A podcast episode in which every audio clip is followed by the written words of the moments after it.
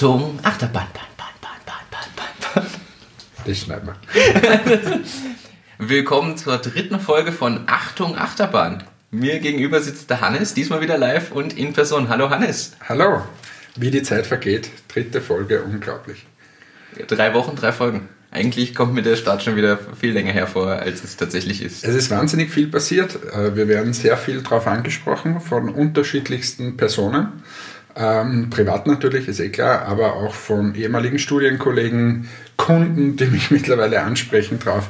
Ähm, und das freut uns natürlich sehr, wenn es gut ankommt. Ich finde es übrigens spannend zu beobachten. Es ist eigentlich so ein bisschen wie in der Situation, wenn man ein Startup oder eine Firma überhaupt gründet. Und ganz am Anfang hast du auch Friends and Family, die dich supporten und unterstützen und da mal gut zu reden oder kritisch hinterfragen. Und dann kommen die ersten eh, Bekannten aus dem Studienumfeld und Co. Und so langsam, Stück für Stück, äh, geht es dann nach außen. Und mir kommt das ein bisschen bekannt vor. Das haben wir, glaube ich, in ähnlicher Form schon mal erlebt. Nur haben wir da wahrscheinlich mehr oder weniger geredet. Ich weiß es nicht. Ja, es ist jetzt ein bisschen eine andere Situation. Wir sind es ja schon gewohnt und ich freue mich jetzt richtig auf die Sendung.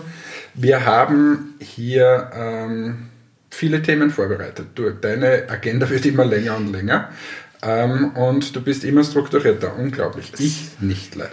Das ist ja in Ordnung so. Es ist bei deutsch-österreichischen Duos üblicherweise so.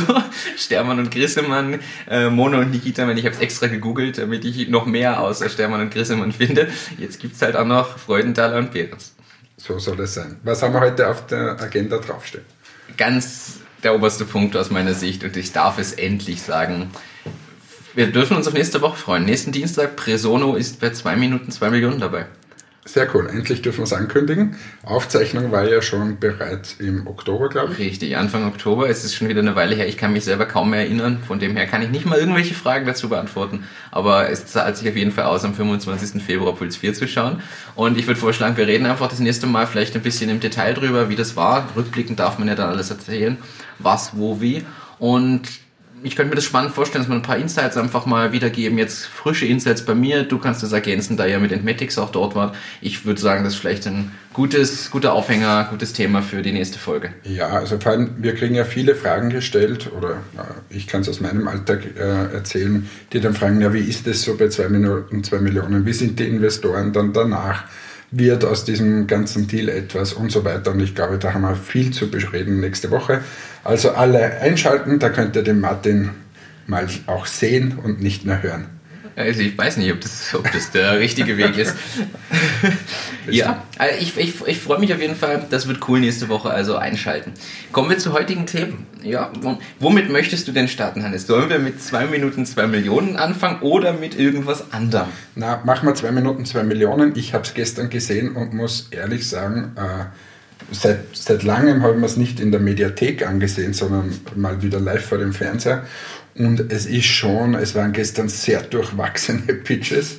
Und äh, ja, also ich weiß gar nicht, wo ich da anfangen soll.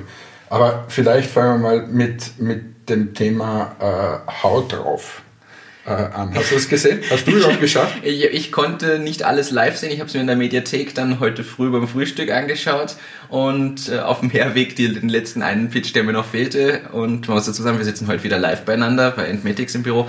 Und ich habe mir dadurch die Kurzfassung in der Mediathek angeschaut. Ja, ähm, hau drauf. Boah, äh, ja, also ich, ich, weiß jetzt nicht mehr, ob ich das alles zu 100% äh, wiedergeben kann, aber ich glaube, es wurde eine eine Bewertung von einer Million Euro aufgerufen und jetzt will ich nicht äh, böse sein, aber für ein Stück Holz, wo ich ein Loch hinein äh, fräse oder schneide. Und dann mit dem Hammer draufschlage, um eine Hammer Dose draufhaue, also das ist schon mutig. Zumal, wenn man noch nichts verkauft hat. Also, genau, kein Umsatz und nichts. Und äh, ich glaube, das ist für heute eben ein bisschen der ernsthafte Teil von, von diesem Podcast, nochmal zu dem Thema Bewertung zu kommen. Es ist da gestern, war es nicht nur bei Haut drauf, auch bei, bei anderen, ähm, die, die, die stellen sich da vor, teilweise sehr, sehr gute Pitches, auch tolle, tolle Produkte, die sie da vorstellen. Um, aber auf dann hinzugehen und sagen, so, ich bin jetzt eine Million Euro wert, ähm, das ist schon sehr, sehr mutig. Und man muss immer sagen, okay, äh, wenn die, sagen wir, 200.000 Euro aufrufen ähm, und sagen, das würden sie gerne haben von einem Investor, der muss ja überlegen, wie schnell kriegt er seine 200.000 Euro wieder zurück. Idealerweise natürlich nicht nur die 200.000, sondern das soll sich dann vermehrt haben, dieses Geld. Und wenn man das nicht im Hinterkopf hat, sondern man glaubt, mit der Erfindung, der steigt dann ein um 200.000 Euro und irgendwann gibt es den Exit mit 200 Millionen Euro, dann kommt man wahrscheinlich auch ein bisschen skurrile äh, Bewertungen. Und wie gesagt, Haut drauf war gestern meiner Meinung nach eine dieser Bewertungen, die auf nichts basiert ist und äh, gibt es aber, kommen wir dann noch dazu, auch andere, wo ich echt überrascht bin. Also für, vielleicht nochmal für alle, die es nicht gesehen haben, zusammenfassend, Hau drauf ist ein Stück was soll das Nageln ersetzen? Das ist das typisch österreichische Nageln und ich rede nicht davon, dass das jetzt im sexuellen Sinne gemeint ist, sondern das Nageln im Club und in Diskotheken. Mir hat sich das Eher nie auf Zeltfesten. Also oder? grundsätzlich, ich meine, das so hinzustellen, wie wenn das die Oberkultur in Österreich wäre, äh, auf ein Zeltfest oder so. Oder wenn man in irgendeinem Partykeller ist, da gibt es das Oder manchmal. im Evers. Oder, oder im Evers in Geilerkirchen. Äh, sowas gibt es manchmal, aber das ist ja verschwindend gering. Jetzt lebe ich in Österreich schon ein paar Jahre. Also ich weiß nicht, wenn ich auf, auf 10 oder 20 solche Stöcke komme, was ich in meinem Leben gesehen habe, ist das viel. Ja, äh, man muss ehrlich sagen, ich verstehe das bis heute nicht. Mir hat sich das nie erschlossen. Ich kam hierher und habe das an der einen oder anderen Stelle mal gesehen und ich verstehe weder den Spaß noch sonst was, weil wenn ich irgendwo Nägel reinhauen will, kaufe ich mir ein Ikea-Regal. und das ist so meine Meinung zu. Ja, du kannst eine Dose damit zerkleinern, kannst damit deinen Müll sparen. Ich zerdrücke meine Alu-Dosen immer und sammle sie in meinem getrennten Alumüll danach. Das reicht mir persönlich. Ähm, es gibt sicher Anwendungsfälle, wo das ganz lustig mal sein kann.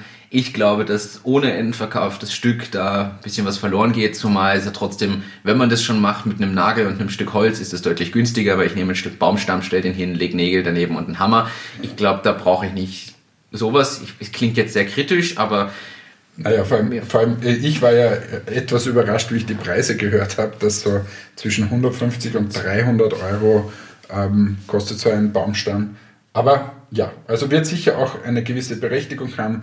Was ich aber glaube, ist, dass es mit dieser 1 Million Euro Bewertung einfach äh, ein bisschen schwierig ist. Und da möchte ich, was ich mir das notiert, da kam auch die Aussage, ich habe verschiedene Szenarien gerechnet, als nach der Frage der Bewertung kam und der Investmenthöhe und Co. Ja, ich habe verschiedene Szenarien gerechnet. Die Aussage kennt, hat jeder Gründer schon getroffen, das jeder von uns auch schon.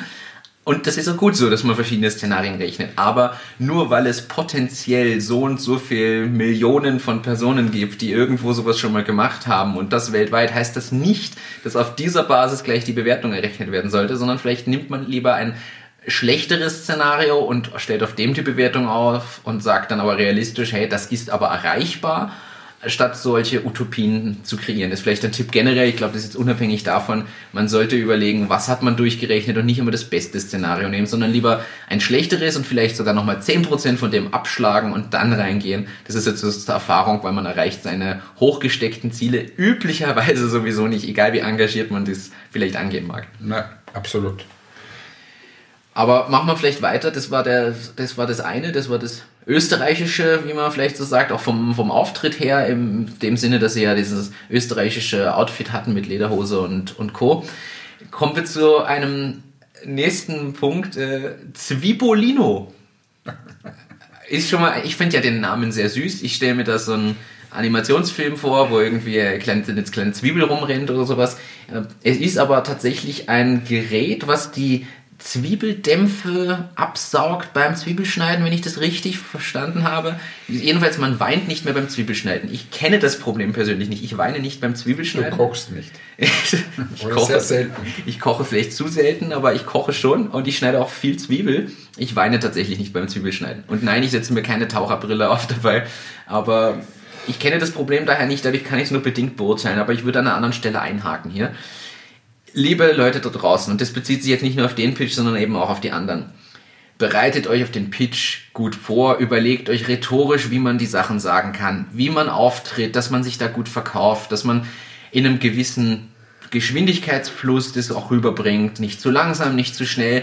Holt euch Feedback irgendwo und zwar ehrliches. Lieber kritisches Feedback vorher als in der Sendung. Man kann dort in diesen zwei Minuten viel unterbringen man kann aber auch dafür sorgen, dass es ein bisschen mühsam wird zuzuhören. Und das, obwohl es zwei Minuten sind. Und da würde ich den Tipp gern geben, jedem bereitet euch vor, übt es und überlegt euch auch sehr gut, wer steht vorne und pitcht das Ganze. Das betrifft auch in dem Fall jetzt mehrere Startups, wo mir das wirklich aufgefallen ist. Unter anderem aber bei Zwibolino, das ist ein gut gemeinter Tipp, man könnte, glaube ich, an dem Pitch definitiv noch feilen. Und auch viel mehr über Marketingfloskeln einsteigen. Kennt ihr das Problem nicht auch, dass ihr weinen müsst? Und ich rede nicht vom traurigen Film, ja, sondern das, vom Zwiebelschneiden. Das ist einfach ein anderer Typ äh, Gründer dort. Aber ich, ich stecke bei wiederum einen anderen äh, Punkt ein, weil mir das, dieses Pitching an sich nicht so wichtig ist. Aber ähm, der hat in Wahrheit alles erreicht, was man erreichen kann in dieser Sendung. Das Mediashop sein Produkt nimmt, das ist perfekt für diesen Kanal. Äh, dort hat er seine Zielgruppe und in Wahrheit hätte er so reingehen sollen aus meiner Sicht. Ähm, er wollte halt zusätzlich Geld lukrieren und immer das kombinieren mit irgendwelchen anderen Firmen oder anderen Produkten, das verwirrt aus meiner Sicht nur. Und ähm, ja, ich freue mich für den, weil er sicher engagiert ist und so weiter, dass ihn die Katharina Schneider äh, unterstützt und mit Mediashop was macht. Ich hoffe, dass das für den ein Erfolg ist. Ich, ich glaube, der Flo hat das sehr kritisch gesehen. Ich sehe das auch kritisch, weil so ein Riesenteil äh, sich dahinzustellen fürs Zwiebelschneiden. Aber wie auch immer. Also wie gesagt, sicher gut vorbereiten auf den Pitch, das ist das eine. Aber eine gute Vorbereitung heißt auch, dass ich weiß, was ich will und de facto hat er seine Bewertung, weiß ich nicht, geviertelt oder keine Ahnung, jedenfalls sehr weit runtergeschraubt.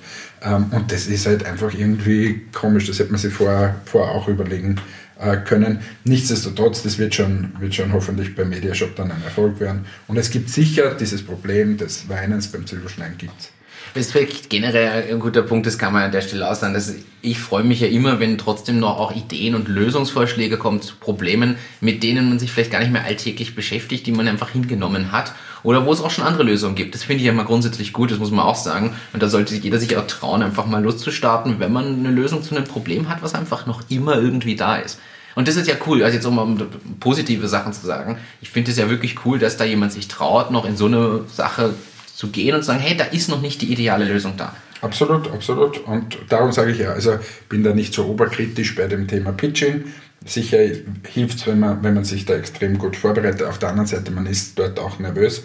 Ähm, aber wie gesagt, die Bewertung sauber beisammen haben, äh, wirklich, welch, wer ist mein Wunschinvestor und so weiter. Also das sind sicher Punkte, die sollte man schon beherzigen. Kommen wir zum nächsten. Bioxy. Ähm, das ist ja ein Gründer, der schon mal war mit seiner Schimmel, äh, mit seinem Schimmelprodukt. Und da ist die Katharina Schneider ja äh, damals auch, auch eingestiegen bei diesem Bioxy. Ich hoffe, ich gebe es jetzt richtig wieder. Es ist so, wenn du irgendeinen Raumduft hast oder irgendwelche schlechte Luft, äh, dann macht das die Luft besser und zwar nicht so wie der handelsübliche Toilettenspray, äh, der quasi diesen Duft äh, überlagert, sondern äh, das wird einfach mit einer, mit einer Reaktion, mit einer chemischen Reaktion äh, so gemacht, dass, dass der Raumduft dann neutralisiert wird. So, aus meiner Sicht sehr technisch dieses Ganze, äh, ist wiederum, ich glaube, da können wir schnell drüber gehen, das war gut präsentiert, da sind gute Leute auch dabei. Das, das war eine, eine Bewertung, die, die realistisch äh, war. Ähm, ich glaube 150.000, 50 Prozent oder so irgendwie. Und für das Bioxy, weil da ging es ja auch darum, in die ja. Gesamtfirma zu investieren. Das, das habe ich vorher schon gesagt, finde ich immer ein bisschen schwierig zum, zum Folgen dann für, für Leute. Aber die 50.000, äh, 50 Prozent, 150.000, äh, das ist eine Bewertung, die, die durchaus äh, okay ist und ist ja auch gut angekommen und wird wahrscheinlich wieder ein, ein guter Erfolg sein. Also, Richtig. Und genau so macht man es perfekt. Er hat einen super Werbewert. Äh, viele Leute werden sich das jetzt kaufen. Toll. Meiner Meinung nach ein, also vom Pitch her und auch vom weitesten her äh, Frank Juice im, im Pitch. Richtig, das erste Mal, das war ja vorher groß angekündigt, dass schon jemand der Juroren bereits investiert war in ein Startup, was sich dort vorstellt. Mit dem Florian Gschwandner. Also Frank Juice, ähm, eine Saftkur, mittlerweile auch schon mehrere Produkte, aber so sind, sie, Co, genau. sind sie gestartet und äh, sind schon relativ groß, haben auch gesagt, 25.000 äh, Stück verkaufen sie wie viel in der Woche, glaube ich, oder so. Bin mir jetzt nicht mehr sicher. Jedenfalls relativ viel. Und haben aber auch die Produktion dahinter mittlerweile aufgestellt, dass sie pro Stunde so und so viel zigtausend produzieren könnten, was ja, was ja wirklich die Ebene zur Skalierbarkeit einfach da bietet. Was ich cool finde, sie machen es ja am richtigen Zeitpunkt. Sie gehen jetzt da nochmal in die Medien, wollen in den österreichischen Markt, wollen das hochmachen, haben aber im Hintergrund sich darum gekümmert, dass alles läuft. das finde ich gescheit. Genau so macht man es. Das ist ein super Produkt, das ist, sind super Gründer, da ist im Hintergrund alles gut aufgestellt. Ähm, und, und dann dazu kommt eine Bewertung, ich glaube 6 Millionen haben sie aufgerufen, aber da sieht man jetzt schon mal, es ruft vorher einer auf äh, mit, mit null Umsatz, irgendwie eine Million Euro ähm, und hier sind es zwar 6 Millionen, aber wenn da schon 25.000 Stück regelmäßig äh, in der Woche oder so weggehen, da bleibt auch am Ende des Tages was hängen, wenn man es ordentlich macht. Ähm, also, und da gibt es tatsächlich viel Potenzial, das, das ist der Proof of Market schon da. Also äh, meiner Meinung nach die Jungs wirklich alles richtig gemacht und, und da kann man sich auch viel, viel abschauen. Definitiv und hier sieht man auch wieder, dass man nicht immer alleine im Markt sein muss, weil es gibt ja noch mehr Saftkuren und Co zum Fasten, zum äh, Entgiften und für alles Mögliche. Also da sind sie ja weit nicht die Ersten, aber sie machen es auch wieder gescheit und man sieht, dass einfach ein Markt viel hergibt, finde ich. Weil es ist schon, schon schön zu sehen, dass da jemand kommt, der auch Erfolg hat, obwohl der Markt schon nicht mit nur einer anderen Firma besetzt ja. ist, sondern wo viele auch durchaus bekannte Namen ja versuchen oder bereits etablierte Firmen was machen. Und ich finde es aber schön zu sehen, weil das zeigt einfach das Marktpotenzial generell von manchen Bereichen. Jetzt ist natürlich die Frage, ist das langfristig so? Ist das wieder so ein Trend, der eine Zeit lang sehr intensiv ist? Das wird aber die Zeit einfach zeigen. Aber gut gemacht, ich fand es ganz gut und authentisch einfach in dem Fall rübergebracht. Dort, da stehen wirklich die zwei Gründer, wo man, wo man sagt, hey, das ist authentisch, die stehen da. Ich fand es auch cool, dass der Flo dann zur Besprechung mitgegangen ist, als sie überlegt haben. Und, was man ja sagen kann, wir haben einen neuen Gastinvestor mit begrüßen können. Den Maximilian Teintal vom N26, einer der Mitgründer. Und ich habe mich gefragt, warum macht man das nicht generell viel größer in diesen Sendungen, dass dort nur ein kleiner Stamm an Investoren sitzt, die fix drin sind und mehr so Gäste kommen. Ich finde, das hat mal eine ganz andere Dynamik reingebracht. Einfach mal ein anderes Feedback, vor allem junge Leute. Also er ist ja trotzdem relativ jung und ich finde es cool und ich muss ehrlich sagen, ich fände, das könnten sich sowohl 2 Minuten 2 Millionen als auch Höhle der Löwen durchaus überlegen, sowas zu etablieren und öfter zu machen, weil ja, da kommt einfach mal frischer Wind rein. Ja, finde ich auch. Ähm, also ich finde, diese gibt es ja bei Höhle der Löwen, glaube ich, gibt es auch ab und zu ein Gastjuror, wenn wer ausfällt. Aber das ist sicher immer eine Bereicherung für die Sendung.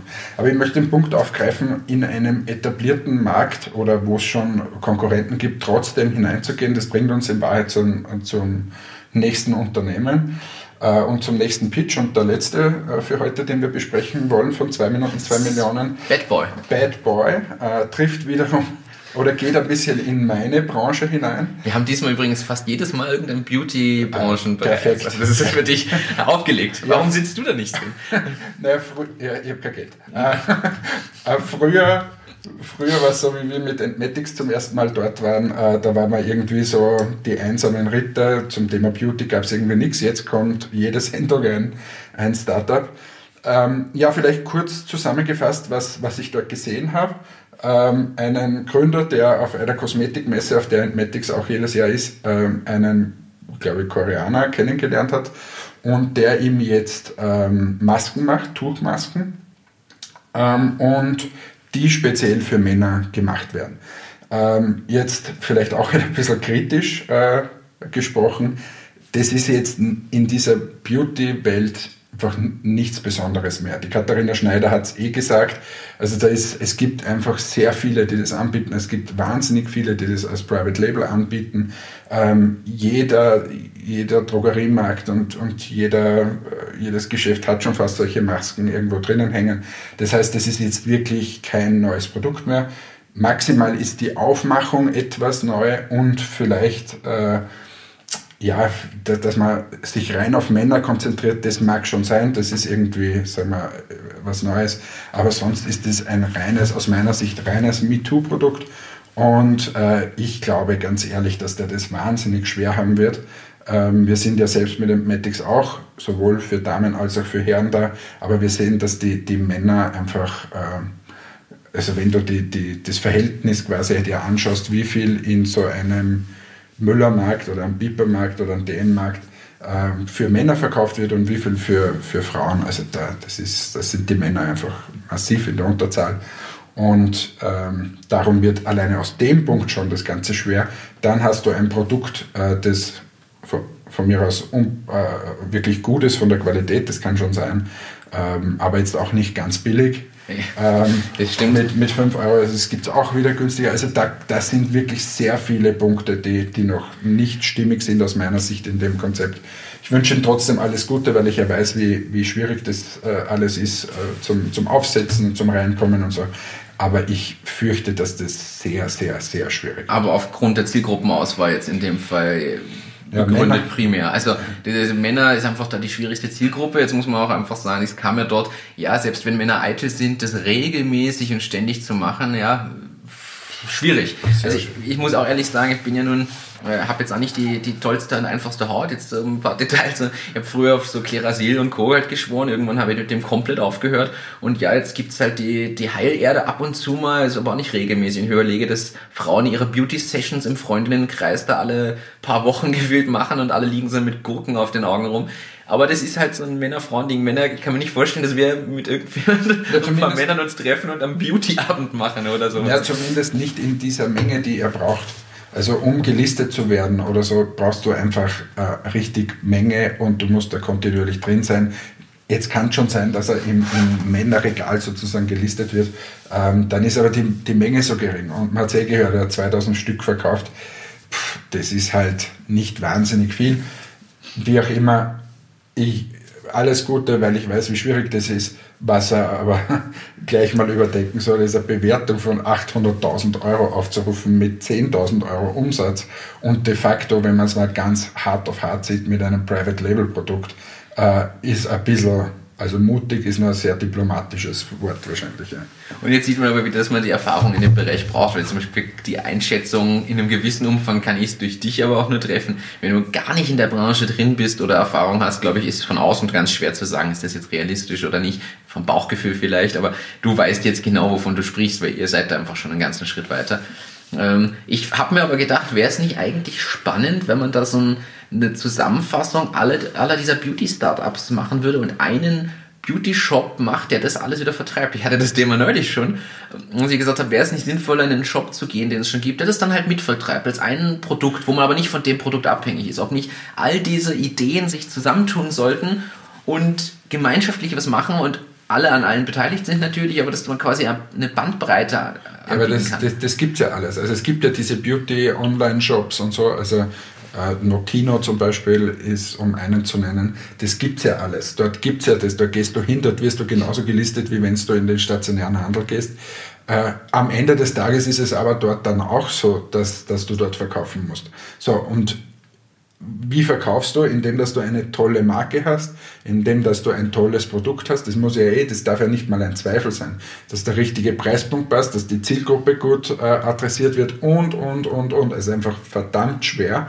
Ähm, und nochmal, du kannst heute äh, auf die, auf die Bologna-Messe, die er angesprochen hat, fahren. Da gibt es wahrscheinlich 100 ist wahrscheinlich nicht mal zu viel, ähm, Unternehmen, die, die irgendwelche Masken anbieten ähm, und kannst dort deine Martin Behrens Maske machen.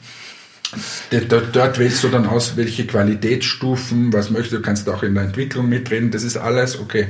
Aber am Ende des Tages hast du dann eine Maske in der Hand und sagst, okay, ähm, wie bringe ich das jetzt an die Zielgruppe? Du kümmerst dich eigentlich nur um Vertrieb und nicht. Du musst Vertrieb, Marketing und so weiter. Ähm, und, und das ist ein so ein Riesenteil und so schwierig. Äh, wie gesagt, ich wünsche ihm alles Gute. Ich bin da sehr äh, zweifelnd, um ehrlich zu sein.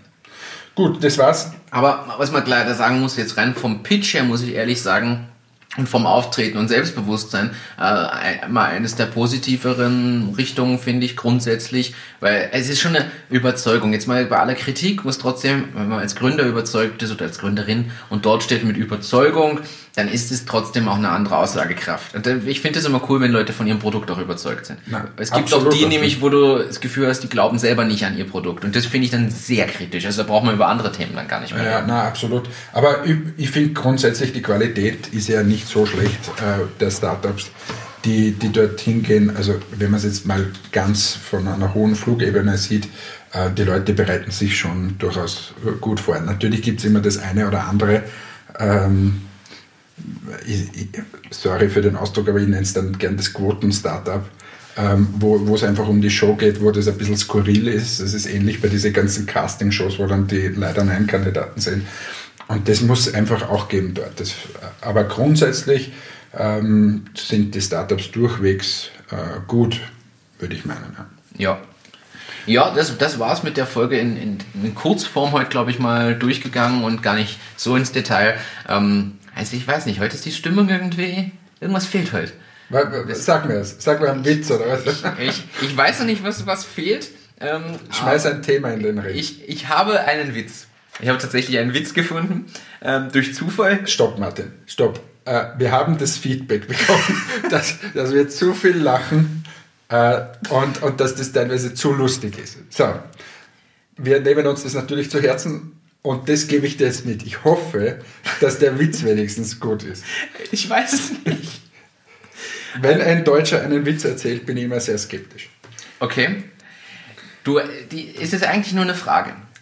Wie finanziert sich ein junger Unternehmer, was sich auf Sauerkraut und Rotkraut spezialisiert hat?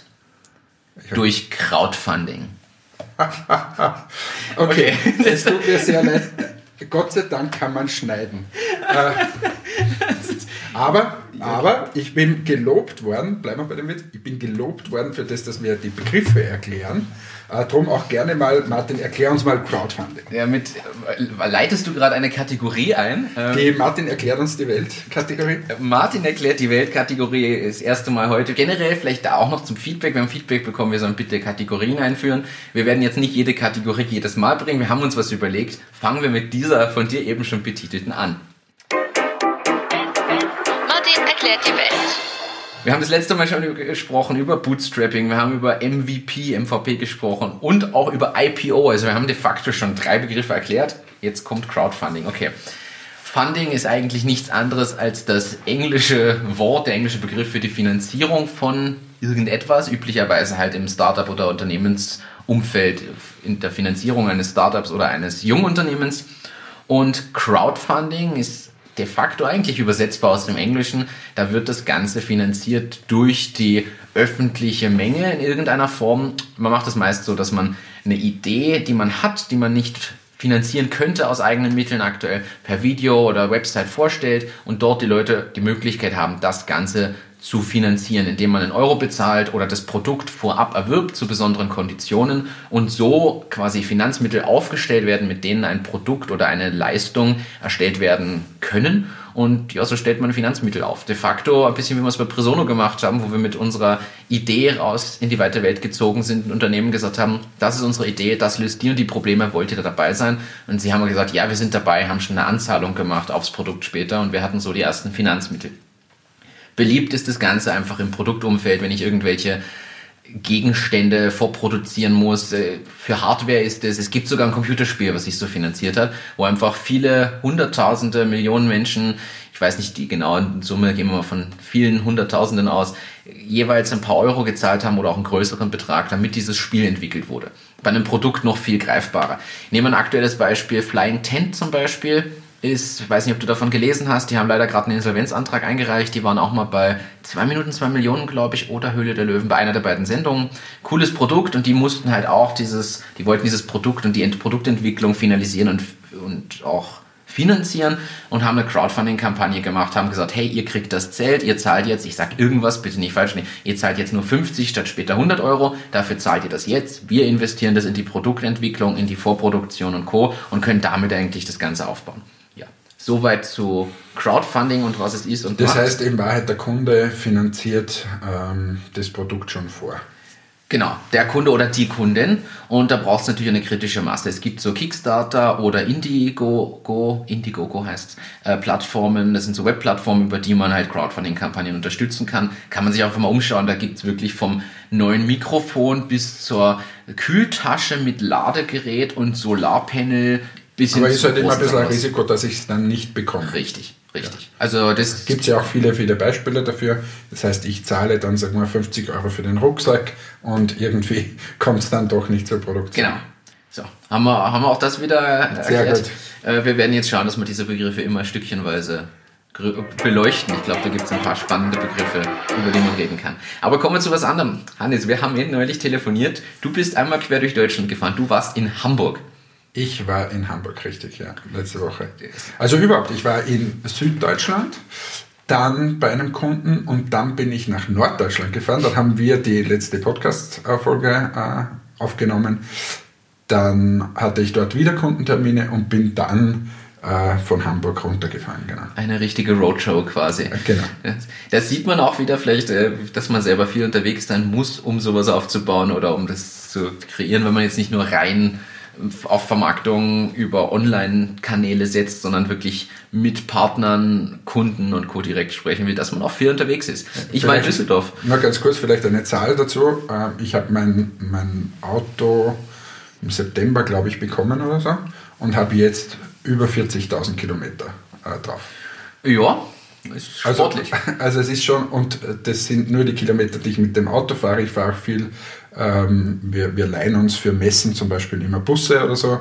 Äh, ich fliege viel herum. Äh, das heißt, man ist tatsächlich sehr viel auf Achse, ähm, wenn man es mal abseits dieser ganzen Online-Kanäle macht. Dort sieht es sicher anders aus, aber grundsätzlich ist, ist man wahnsinnig viel unterwegs und, und äh, schmeißt wahnsinnig viel Energie da rein, das Ganze.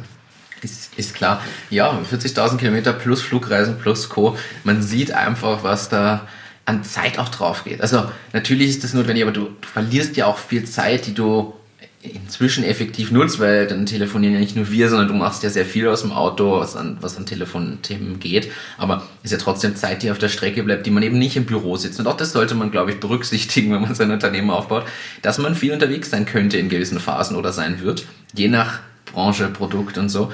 Aber man unterschätzt, glaube ich, wie viel Zeit verloren geht. Also ich war jetzt in Düsseldorf wieder für ein paar Tage und de facto kommst du ja nicht zu deinen operativen Daily To-Dos so wirklich in der Zeit.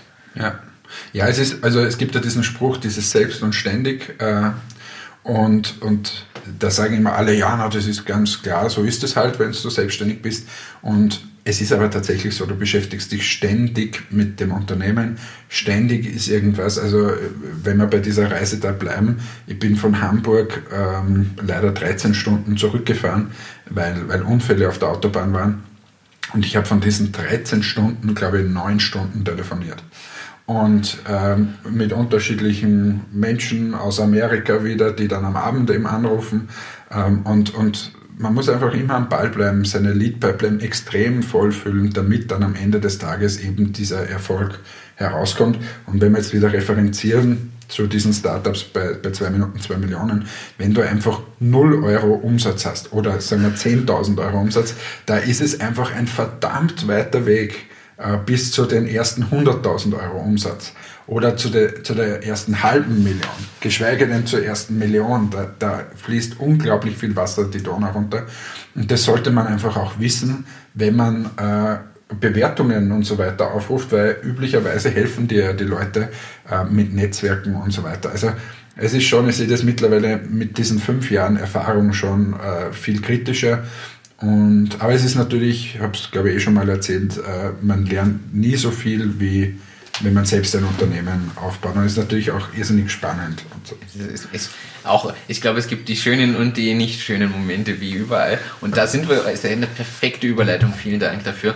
Ich habe jetzt mehrfach die Frage gekriegt, warum heißt das Ding eigentlich Achtung Achterbahn? Und ich glaube, für manche ist es vielleicht sofort verständlich, die die eh schon selber gegründet haben oder in der Szene ein bisschen mehr zu tun haben. Für alle, die das vielleicht nicht sind oder sich das gefragt haben, es ist wie eine Achterbahnfahrt, war unser Gedanke. Es geht mal schneller, mal etwas langsamer, es geht auf und ab. Es gibt wenig flache, konstante Sachen, sondern es gibt gute Tage und es gibt schlechte Tage. Es gibt einen Monat, da gehen plötzlich alle Deals auf, auf die man lange hingearbeitet hat und man kann sich freuen und ist total euphorisch und es kann sein, dass der nächste Monat der schlechteste Monat ist, den man jemals gemacht hat und man hat fast keinen Euro Umsatz. Und das muss einem einfach bewusst sein. Es gibt Höhen und Tiefen, es ist, hängt mit Mitarbeiterführung zusammen, es hängt mit, den, mit dem Team als solchen zusammen, mit der Finanzsituation. Wir haben das auch schon erlebt und es ist ja bei Presono gemeinsam ein Investment geplatzt in einer sehr hohen Größenordnung. Das ist jetzt mittlerweile auch schon wieder fast zwei Jahre her, glaube ich.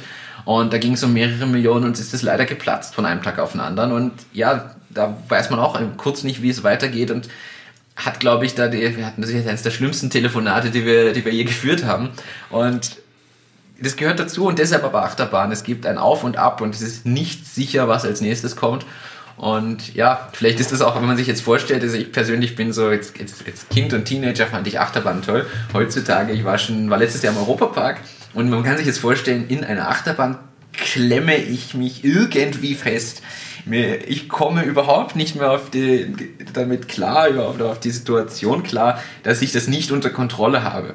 Und das ist leider aber im Startup auch so. Und ich glaube, ich komme deswegen nicht drauf klar, weil ich es eh jeden Tag habe und nur in einem gewissen Umfang steuern kann. Und ich sitze in diesen Achterbahnwaggons und das muss ziemlich lustig ausschauen, weil ich verkrampftes Gesicht habe. Ich halte mich überall fest, obwohl die Teile ja eh sicher und, und bestätigt und TÜV geprüft sind. Ich sitze da drin und denke mir nur, was passiert hier? Dann beschleunigt das Ding auf irgendwie so und so viel G im Europapark und schießt dich los und hoch und runter und zwirbelt dich rum.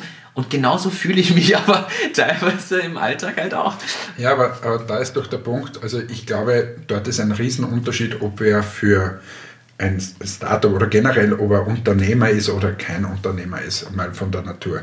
Wenn du einfach dessen nicht willst, dass du herumgebeutelt wirst und ein Tag ist super, ein Tag ist weniger super und so weiter, sondern eher auf die Konstanz stehst, äh, dann bist du höchstwahrscheinlich äh, in einem Startup eher falsch. Ähm, dann würde ich diesen Personen oft oder rate ich auch sehr oft, geht lieber in ein größeres Unternehmen, das schon etabliert ist, wo das alles vorhersehbar ist, was passiert, äh, man sich auf seine Tätigkeiten und so weiter konzentrieren kann. Wenn du eher der Typ bist, der sagt, okay, ich vertraue mir selbst, wir werden das schon irgendwie schaffen, heute ist zwar schlecht, aber morgen ähm, wird schon wieder besser werden, dann und, und dieses Gehen hast, dass man immer weiter, weiter, weiter und mehr und erleben will und lernen will, dann bist du eher der Unternehmer. Das muss jeder für sich selbst äh, herausfinden und deshalb ermutige ich auch Leute, dass sie das mal ausprobieren, weil nur so weißt du, ob du der oder der Typ bist. Aber es ist äh, zweifelsohne so, dass es äh, also diese, diese heile Welt, die, die da im, oder immer vorgespielt, aber die oft vorgespielt wird und alles ist super und so weiter, ja. ähm, das ist de facto einfach nicht so, sondern es ist ein beinhartes Business, du bist im globalisierten Wettbewerb, du bist ganz klein, hast noch keine äh, finanzielle ähm, Basis, du hast noch keine Kunden, du hast keine wiederkehrenden äh, Umsätze Natürlich sagt es sich dann leicht, ja, jetzt braucht man wiederkehrende Umsätze und das soll man aufbauen. Ja, aber äh, wie? wie und äh, wie schnell geht das und so weiter. Und, und das sind schon die Herausforderungen, über die wir wahrscheinlich in den nächsten zehn äh, Podcasts noch viel reden werden. Aber so für einen selber, ob ich jetzt das machen will oder nicht, ist einfach das, halte ich es aus, dass es mal auf, mal ab, dann geht es drei Tage ab, dann geht es wieder mal einen Tag äh, rauf, äh, wie in einer Achterbahn. Wenn ja. ich das aushalte, dann, dann hat man gute Chancen, dass man auch in dieser Welt äh, erfolgreich werden kann. Wenn man das nicht aushält, dass man sagt, hey, ich möchte heute wissen, was in den nächsten drei Monaten alles passiert und das soll immer konstant dahin gehen, das ist einfach keine Achterbahn, das ist irgendwie Bummelzug. das ist diese Kinder, diese Kinderrundfahrt, genau. wo man, wenn man auf den Knopf drückt, vielleicht das Hubschrauber-Ding hochgeht und dann wieder runter. Nein, äh, absolut richtig. Ich glaube, das ist auch für jede und jeden, äh, der, der oder die hier zuhört, jetzt auch, äh, wenn man nicht gründen will selber, sondern auch einfach in einem Team mitarbeiten will. Ich glaube, das muss einem auch bewusst sein, dass die Mitarbeit im Startup genauso dieses, dieses Risiko oder dieses Thema umfasst. Also auch das ist selbst bei einem weit fortgeschrittenen Startup immer noch nicht sicher. Es ist vielleicht weniger turbulent, aber immer noch nicht sicher. Und jetzt spreche ich wieder aus Gründersicht, wenn man viel Geld am Konto hat, schaut es zwar gut aus, wenn man aber jeden Monat als Firma quasi sieht, was da runtergeht und dass sich das trotzdem reduziert, solange man eben noch nicht Cashflow-positiv ist, ist es trotzdem ein, eine absehbare Achterbahn, auch wenn es mal eine Zeit lang vielleicht ruhiger ausschaut. Also was, was ich hier wieder so ein bisschen aus dem Nähkästchen geplaudert bei Matics hier mache, ist, dass, dass meine Mitarbeiterinnen und Mitarbeiter äh, jeden Montag, wir haben es schon fix, jeden Montag äh, immer alle Zahlen präsentiert bekommen. Also die wesentlichen, wie viel Umsatz haben wir, was haben wir geplant, äh, welche Aufträge kommen und so weiter. Und zwar nicht nur dann, wenn die, die Situation super läuft, äh, sondern auch wenn die Situation einmal ein bisschen schwieriger ist. Und warum machen wir das? Ich weiß schon, das kann man auch kritisch sehen, weil wenn du Mitarbeiter hast, die dann äh, darauf reagieren und ein bisschen ängstlich werden oder was auch immer, emotional, da, ja. emotional, dann ist das sicher schwierig. Aber wir so als Team, finde ich, haben das mittlerweile recht äh, gut gelernt und ähm, dass man mit solchen Situationen umgeht. Und ich glaube, der größte Benefit ist, dass die Leute dann wissen, Achtung, Achterbahn, es geht jetzt mal kurz nach unten, es geht aber dort hinten wieder nach oben und was kann ich als Team jetzt tun, damit es nicht so steil nach unten geht oder Ja, wie man das schnellstmöglich wieder nach oben so, geht. Und wenn Ja. du die richtigen Leute hast, wir bei Matix, ähm, da bin ich ganz stolz drauf, äh, können das so sagen, wir haben die richtigen Leute, die das auch verstehen. Ähm, dort ähm, ist Transparenz meiner Meinung nach so ein Schlüssel, wie man damit umgeht. Mir ist bewusst, es ist nicht für jedes Team geeignet und so weiter. Aber jetzt bei uns hat das eigentlich recht gut funktioniert und ich versuche so transparent wie möglich da durchzusegeln, weil ich ganz ehrlich auch nicht allein sein möchte, wenn es mal schlecht ist. Ähm, da will ich mein Team hinter mir wissen ähm, und sagen, so und jetzt versuchen wir alles, dass äh, wieder besser wird. Da sieht man einfach wieder das Startup-Leben oder Jungunternehmertum. Ich formuliere es mal bewusst so, weil wir reden immer nur von Startups. Es gibt ja eine Definition dahinter, das führt jetzt zu weit, aber nicht jeder, der ein Unternehmen gründet, ist zwingend ein Startup. Das muss man jetzt auch mal so sagen. Aber ich glaube, jeder, der gründet, hat diese Themen und es zählt immer das Team, was sich da auch sammelt. Nicht nur das Gründerteam, sondern alle, die sich sammeln. Und ich glaube, das ist wichtig, dass das ganze Team hinter Produkt oder Idee oder Service, was auch immer es ist, steht und damit an einem Strang zieht. Und ich möchte aber ergänzen, also, hast du jetzt nur so nebenbei gesagt, dass ich glaube, das ist wichtig. Ihr habt das schon immer so gemacht und sagt sowohl die positiven als auch die negativen Sachen. Ich glaube, dass es ganz kritisch ist, wenn du mitten drunter anfängst und dann nur die negativen Sachen sagst. Wenn die nie wissen, die Leute, was ist da oder was ist geschehen und du immer nur sagst, ja, jetzt sind die Zahlen gerade schlecht. Und die wissen erstens gar nicht, wie die Zahlen vorher waren, da fehlt die Relation und auf einmal ist auch wieder Ruhe, weil es vielleicht gerade nicht mehr so schlecht ist. Genauso ist der Fehler, nur das Positive zu sagen, sich immer hinzusetzen und sagen, das war geil, das war geil, das war geil. Und nicht das, was negativ ist, davor möchte ich auch warnen, weil es ist extrem kontraproduktiv, weil umso schlimmer ist die emotionale Re Reaktion, wenn dann mal was Negatives ist. Beziehungsweise wenn sich das über einen längeren Zeitraum kontinuierlich anbahnt, dass es mal wirklich hart wird. Und die Leute kriegen das nicht mit, sondern auf einmal kommt der Holzhammer und haut ihnen auf den Kopf, finde ich sehr, sehr kritisch. Da sind wir jetzt aber eher bei Teamführung und Kommunikation im Team. Ich glaube aber wichtig ist, dass man beides, genau wie du es beschrieben hast, macht und das auch nicht erst irgendwann anfängt, sondern vielleicht ziemlich zeitig schon startet, weil dann wird es ein Teil der Kultur. Ja. ja, bei uns ist das definitiv so. Also es wird auch quasi nicht mehr so hinterfragt. Ähm, es ist einfach Montag in der Früh setzt sich da einer hin und erzählt drei Minuten oder fünf Minuten die, die Zahlen. Ähm, ich, ja, es ist jetzt, weiß nicht, gar nicht, ob es immer so bewusst dann wahrgenommen werden. Ähm, bewusst werden sie immer dann, wenn sie extrem positiv oder, oder äh, vielleicht auch mal negativ sind. Und dann sprechen sie aber auch an und dann sagen sie so, es ist jetzt negativ, was könnten wir tun? Wie könnten wir da wieder gemeinsam rauskommen? Oder wenn es positiv ist, hat das auch oft Implikationen. Es ist eh super, dass man viel Umsatz oder was auch immer macht oder viel, viel Stück rausverkauft. Aber es hat ja für die Mannschaft äh, Implikationen, dass es vielleicht mal heißt, jetzt müssen wir länger sitzen, jetzt müssen wir mehr äh, verpacken, wie in unserem Fall oder was auch immer. Ähm, und, und das ist in beide Richtungen.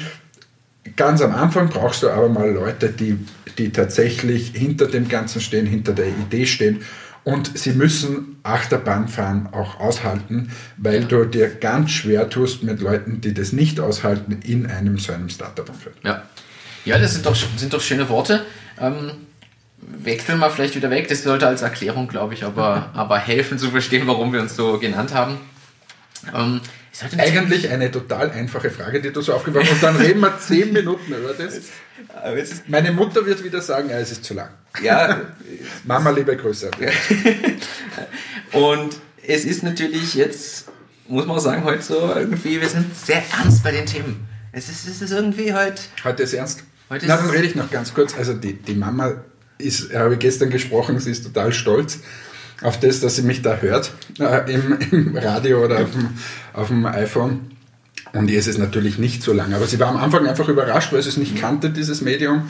Ähm, und ja, Ich, ich staune generell, ich habe auch viel Feedback bekommen und ich versuche, muss ich ehrlich sagen, ich, ich verteile eher die Spotify-Links, die Apple Podcast-Links und ich habe jetzt ganz viel Feedback gekriegt, hey, ich habe das nicht, weder das eine noch das andere. Ich kenne Podcasts sonst nicht. Es hören viele Leute tatsächlich im Browser und im Web, was ich untersch- unterschätzt habe. Also ich dachte, das wäre wirklich schon so ein Ding und da sieht man wieder, in was für einer Blase man irgendwie so lebt, weil in unserem Umfeld ist das so ein Ding, dass man halt erstens Spotify einfach nutzt und äh, Podcasts in irgendeiner Form konsumiert, egal wie intensiv und egal welche.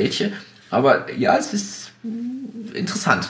Ja. Ähm, muss ich sagen, habe ich unterschätzt, was das noch so an Userverhalten, sondern nennen wir es mal Hörerverhalten. Hörerinnen und Hörerverhalten. Wir Um müssen politisch korrekt zu sein. Unpolitisch, es- ich möchte es an der Stelle sagen, wir sprechen sehr viel in der männlichen Form.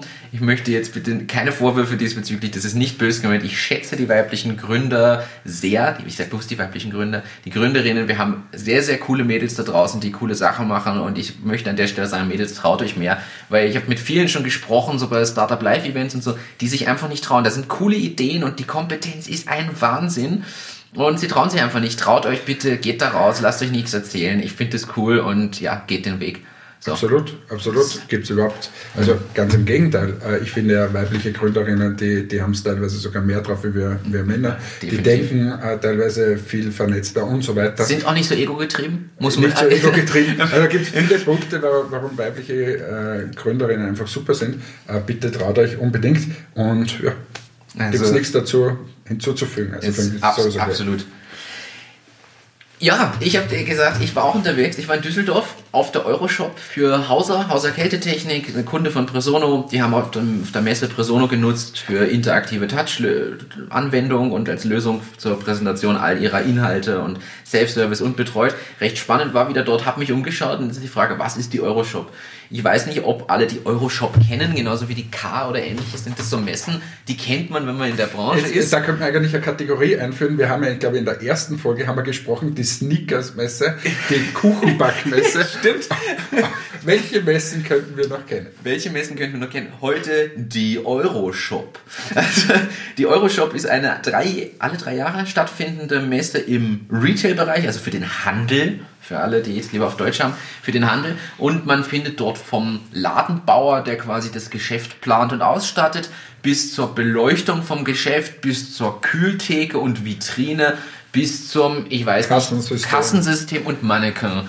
Alles, alles, was der Handel braucht, oder? Ja. Da, du Ja. warst, glaube ich, mittlerweile öfter dort als ich. Ich weiß das dritte Mal auf der Euroshop inzwischen. Ja, diesmal war ja nicht, aber ich habe ja mal oder meine, meine Berufslaufbahn bei der Firma Hauser begonnen und deshalb durfte ich das äh, Ganze auch zweimal selbst miterleben. Ähm, und es ist spannend eigentlich, wenn du mal in so eine Halle gehst und da gibt es nur Einkaufswegen. und du weißt mal, woher diese Einkaufswegen kommen und Ja. welche Unterschiede dass es bei Einkaufswegen gibt.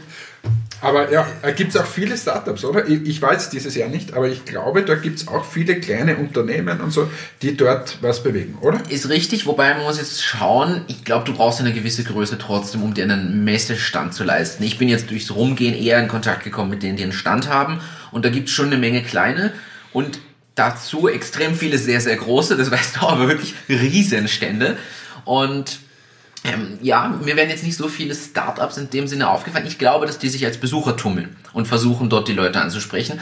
Wenn man nämlich ganz ehrlich ist, ab wo leistet man sich einen Messestand auf so einer Messe, die wirklich nur alle paar Jahre ist? Die Frage ist, ab wann brauche ich es, ab wann möchte ich es mir leisten und weiß ich überhaupt? Da möchte ich aber jetzt einhaken, weil ähm, diese These, na, wann leistet man das? Wir bei Matics, weiß ich nicht, ob es richtig weiß, aber leisten uns seit Beginn an die größte Kosmetikmesse. Haben wir heute schon gesprochen, die ist in Bologna und wir leisten uns das und äh, das kostet rund, äh, dass ich nicht lüge, ich glaube 30.000 Euro. Rund. Alles zusammen? Alles zusammen Okay. ähm, für unseren Standort, was wahnsinnig viel Geld ist. Ja. für uns. Aber wir leisten uns das seit fast Beginn. Da hat man natürlich für unsere ersten Umsätze, also haben wir dann in genau solche Messestände, da hat es von mir aus noch nicht 30.000 gekostet, war es ein kleinerer Messestand, da haben wir von äh, überall die Möbel zusammengebastelt und so weiter, dass wir dort sein können. Aber wir wollten dort sein. Und ähm, zum Beispiel der Walmart-Kontakt, dass wir bei Walmart gelistet sind, kam von dieser Euroshop, weil natürlich tummeln sich dort die Leute. Und äh, da gibt es eh unter den, unter den ganzen Ausstellern immer den Spruch, naja, wenn du einen großen gewinnst, hat sich die Messe sofort gelohnt. Also ich würde mir das schon gut überlegen. Wir sind jetzt, glaube ich, zum fünften Mal in, in Bologna, äh, auch dieses Jahr wieder. Und natürlich wird der Stand immer größer, es wird immer professioneller und so weiter. Ja. Aber auch wir äh, kaufen uns nach wie vor die äh, Möbel vom Ikea und schauen, dass wir so kosteneffizient wie möglich äh, da durchsegeln, weil es natürlich schweineteuer ist an sich schon mal. Dann musst du alle, äh, alle Menschen dorthin bringen, die, die in der Messezeit, du weißt, dass Ja. die Hotels sind ein Wahnsinn. Ähm, aber uns war es trotzdem wichtig, immer von Beginn an gleich in diesem großen Konzert auch ein bisschen mitzuspielen, weil du sonst einfach die Chance nicht bekommst. Wenn ich beim Walmart anrufe als Entmatics, der mich noch nie gesehen hat, wird es einfach schwierig. Und das ist schon bei solchen Messen, wo du zumindest die Möglichkeit des persönlichen Kontakts hast. Darum würde ich das jetzt nicht gleich Das, da hast du hast vollkommen recht, die Frage ist aber, was ich mache. Jetzt muss man nämlich auch überlegen, geht man vielleicht runter oder wird man gesehen? Ich nehme jetzt, nehme jetzt ein Beispiel, da gibt es, also fast vollkommen recht, ja so viele Einkaufswägen, Einkaufskörbe. Jetzt ist die Frage, nachdem es da so viele schon gibt, selbst wenn ich die innovativste, tollste Idee habe, außer ich habe, okay, vielleicht kommt es auf die Idee tatsächlich, aber zahlt sich's aus, meinen, ich sag jetzt, 8 Quadratmeter Standort zu haben, während neben mir einer 1000 hat, der andere 500 und man mich wahrscheinlich nicht mal sieht zwischen diesen Riesenständen. Es kommt auf die Idee an und es kommt auch ein bisschen auf das an, wie du dich dort präsentierst. Weil natürlich sind diese großen Stände dort, natürlich sind diese, die, die großen Player vertreten, aber es sind einfach wahnsinnig viele Leute auch unterwegs und suchen nach Innovationen.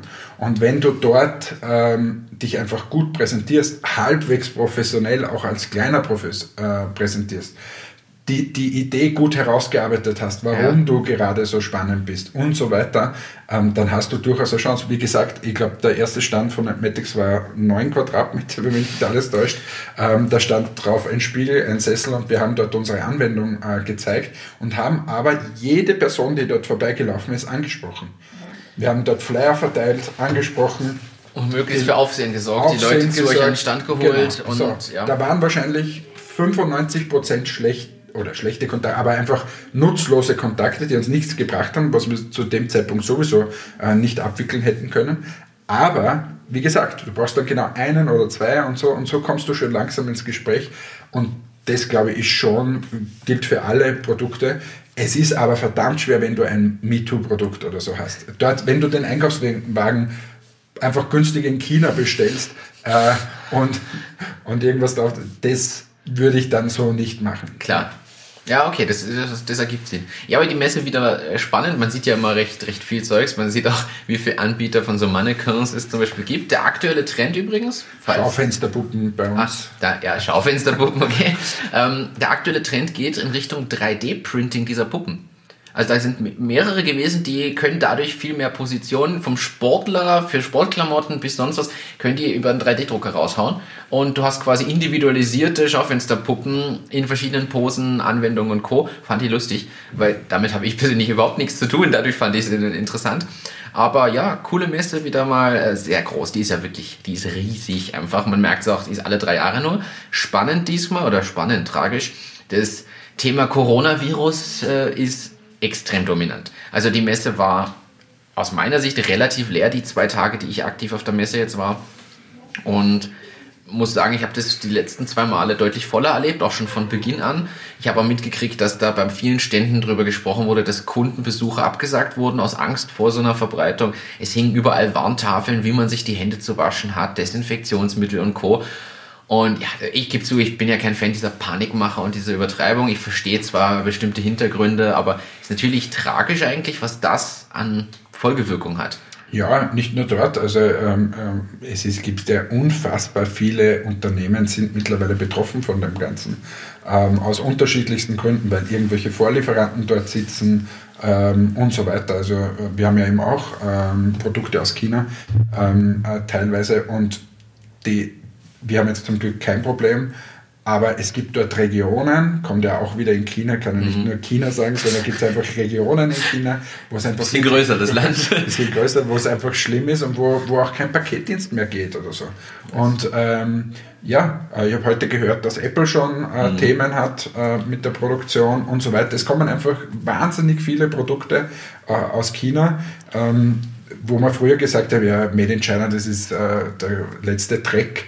Ähm, das ist aus meiner Sicht nicht so. Wer, wer sich viel in China aufhält, und, und da würde ich mich dann schon auch dazu zählen, dass ich immer wieder drüben bin, und sich mal diese Fabriken angesehen hat, die die, die dort haben, ähm, das ist schon teilweise sehr beeindruckend. Das ist die, die Werkbank in Wahrheit der Welt. Und äh, natürlich gibt es auch diese kleinen Glitschen, die, die irgendwie schlechte Qualität produzieren. Das mag schon sein, aber die, die exportieren dann eh nicht im großen Stil. Aber so, das darf man echt nicht unterschätzen. Und man sieht jetzt auch, wie viele äh, Firmen eigentlich davon abhängig sind oder wie die ja. ganze Welt de facto davon abhängig ist. Ja, und da kommt dazu aber ein spannendes Thema, das wird eine nette Überleitung eigentlich. Der Arbeitswille, die Arbeitsmotivation und Co. Da geht es jetzt nicht nur um Produktion an sich, sondern alles Mögliche, was dort auch an Innovation, an Technologie und Co. entsteht. Da ist einfach die Einstellung, mehr Leistung zu bringen, einfach extrem stark vertreten ähm, oder zumindest sich reinzuhängen ob sie das wollen oder nicht, äh, aber da passiert einfach irrsinnig viel für verhältnismäßig geringe Kosten. Jetzt wird es ein, ein, sehr politischer Podcast. ja, aber wenn wir, wir, gehen in die Richtung, dass bei uns alle viel fordern, aber wenig geben wollen jetzt im Arbeits, am Arbeitsmarkt. Und das ist natürlich ein, ein spannender Punkt, finde ich, wo sich das, der Kreis wieder schließt. Ja, wie, ein bisschen wieder aus meinen vielen Reisen auf der ganzen Welt, aber, aber jetzt bei, bei China gesprochen, ist, dass, dass dort natürlich äh, politische System schon sehr kritisch zu hinterfragen ist, sagen wir es mal so. Ähm, es gibt allerdings Regionen, die, die, die, sind eher unter Anführungsstrichen westlich orientiert. Ja. Ähm, und da gibt es auch viele Leute, die mittlerweile schon relativ gut verdienen und man muss sagen, es drängen wahnsinnig viele Leute in diese Mittelschicht hinein. Natürlich hast du die problematischen Menschenrechtsgeschichten und so mhm. weiter, das gibt es alles, das darf man alles nicht leugnen, aber es gibt auch mittlerweile sehr, sehr viele Menschen, die sich äh, äh in diese Mittelschicht äh, hineinbewegen ähm, und, und wo zum Beispiel, ich weiß es jetzt bei, bei unseren Produzenten teilweise, die auch schauen müssen, dass sie Mitarbeiter bekommen. Äh, und ja. das ist nicht mehr so selbstverständlich und so. Und deshalb auch gute Löhne zahlen müssen. Natürlich vergleichbar mit uns noch immer äh, sehr niedrig. Und wenn man jetzt zur Einstellung kommt, was mir vorkommt, ist, die sind noch nicht satt in vielen Bereichen. Die, die wollen einfach noch was äh, vorwärts der Antrieb quasi Der Antrieb anderer, ist ja. ein anderer, der will was schaffen. Der, der erzählt dir die Chinesin, dass sie irgendwie ein Haus bauen, sie will sich eine Wohnung kaufen und eben nicht mehr in dem letzten Loch hausen, ja. wie, wie, das die letzten 20 Jahre Das so ist dann der Antrieb, und der das, sie dazu bringt, sich das, zusätzlich reinzuholen. Richtig, und wenn du das jetzt vergleichst natürlich bei uns, wenn wir, wenn wir jetzt in Österreich sind, ähm, da sind ja viele junge Menschen äh, sind relativ satt, weil da ist ganz klar, sie werden das Haus von der, der Oma erben, äh, irgendwie ist alles finanziert worden, das Auto steht vor der Tür. Somit, für was soll ich mich da so hineinknien? Das ist so eher, um es mal loszulösen von diesen ganzen politischen Systemen, das ist so eher das, dass die Leute meiner Meinung nach in vielen Bereichen dieser Welt und nicht nur in China einfach noch nicht satt sind und die wollen was erreichen. Und mhm. wir aufpassen müssen, dass wir nicht schon komplett äh, übersättigt sind und sagen, ja, da muss ich jetzt nichts mehr, äh, nicht mehr die extra Meile gehen, weil dann geht es einfach wahnsinnig schnell, äh, dass wir da ins Hintertreffen kommen. Ja, das hast du und, schön und, gesagt. Und gleichzeitig hat man ja früher gesagt, na, die, die Chinesen zum Beispiel, da, da kommt nur schlechte Qualität raus. Das kann ich einfach sagen, dass das nicht so ist. Dort stehen modernste Maschinenparks, die ja. Fabriken sind sauber, die werden auditiert von den größten bei uns Retailern dieser Welt und die kommen mit Top-Ergebnissen daraus. Also das ist das eine. Was sie schon noch haben, meiner Meinung nach, und da ist so ein bisschen unser Vorteil, den dürfen wir aber auch nicht verlieren, ist, dass, dass sie noch sehr kulturell bedingt einfach dieses Kopieren oder, oder nicht noch einen Schritt weiter denken, das ist schon so, so, nicht wieder bei allen, nicht pauschaliert, aber das ist so ein, irgendwie verhaftet in ihnen und da können uns wir abheben. Da, mit diesen Innovationen und diese Treiber, wenn wir das aber auch nicht mehr machen, dann wüsste ich jetzt irgendwie schon nichts mehr, was. Wir, wir, dürfen uns halt nicht ausruhen auf dem, was wir haben, sondern müssen immer wieder schauen, dass wir Innovation dazu bringen und weitergehen und weiterdenken. Nur weil wir jetzt aktuell einen Vorteil haben, haben wir den nicht zwingend in fünf bis zehn Jahren noch. Genau. So, das und das, das wird, wird alle Bereiche einfach betreffen. Ja. Kosmetik haben wir heute eh schon viel gesprochen. Ich meine, in China wird einfach verdammt viel Kosmetik erzeugt. Mhm. Das ist eine, ein Riesenproduktionshub und es wird auch immer mehr dorthin verlagert. Ja, wobei generell, also ich glaube ja nicht nur Kosmetiktechnik. Nein, absolut, aber da, dort kenne ich mich zumindest ein bisschen aus. Ist klar. Ja, ich, ich mache jetzt einen harten, äh, einen ganz harten Bruch und komme zu was ganz anderem, weil sonst wird es tatsächlich politisch. Ich glaube, die Leute denken sich heute schon, boah, was ist denn da heute los? Die reden und erzählen und machen. Und sie lachen gar nicht. Und lachen gar nicht. Vielleicht ist es das Setup, weil wir sitzen hier in meinem Büro, rund um uns sind so Schallwände aufgebaut. Walls. Walls. Ja damit wir einen halbwegs guten Ton zusammenbringen. Vielleicht ist es das Setup. Und die sind aber dunkel und wir sind sehr eingekerkert gerade aktuell. Ja, wir stellen ein Foto online. Es, es, es könnte tatsächlich das der Grund sein. Ich möchte sagen, aber harter Bruch. Ich habe noch eine Kategorie für dich, die führen wir jetzt einfach ein. Und zwar heißt die Kategorie Hannes Reisetipps.